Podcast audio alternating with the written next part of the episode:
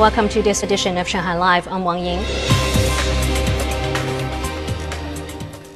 A WeChat mini program that allows users to upload COVID 19 antigen self test kit results has officially been launched. The mini program aims to help collect all the antigen self test kit results in China, and the data includes photos, test times, and personal information. Data from the mini app will be linked to Suishenban, the Shanghai Civil Resource Platform.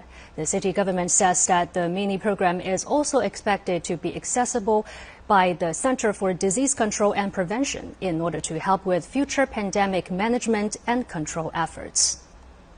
Shanghai's emergency hotline 120 has become extremely busy since the pandemic resurgence in the city.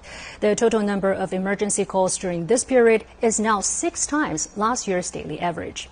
The Shanghai Medical Emergency Center would like to remind the public to save the use of emergency vehicles for critically ill patients. 上午有点血压高，吃了药之后就是那个血压线的正常了，呃，右眼看不清。 an ambulance was dispatched to pick up the man at a locked-down residential compound in Xuhui district.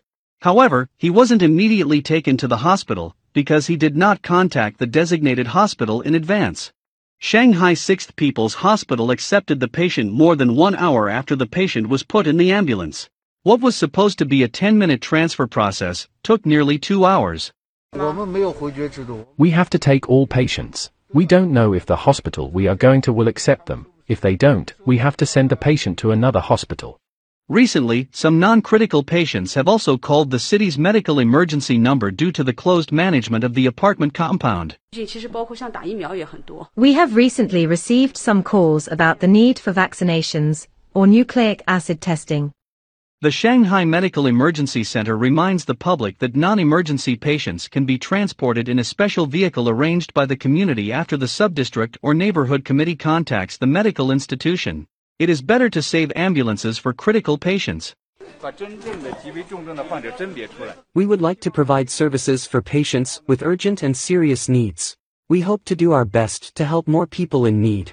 The center recently increased the number of operators on duty to 108, and they've also increased the number of ambulances on duty in the urban districts by nearly 50%, from 86 to 126. The Shanghai New International Expo Center quarantine site, which can accommodate 14,000 beds, began accepting COVID patients at 10 p.m. yesterday. A total of 1,000 patients have moved into the facility, as well as medical teams dispatched from several hospitals. Lei Shuran has more. It was rainy and cold last night in Shanghai.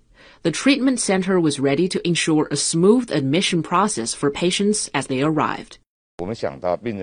We realized that the patients needed to walk outside after exiting the buses, so we prepared umbrellas to keep them out of the rain.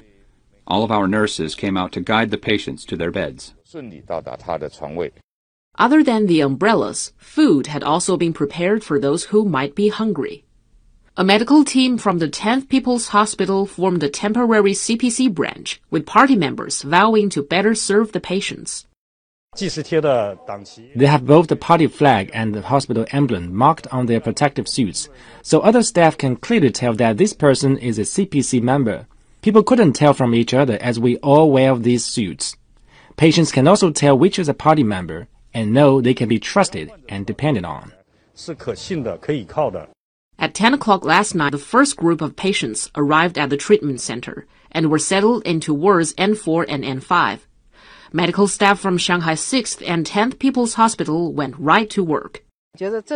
I feel all the difficulties are worth it. We hope patients coming here will recover very well, and everything we do here will be worth it.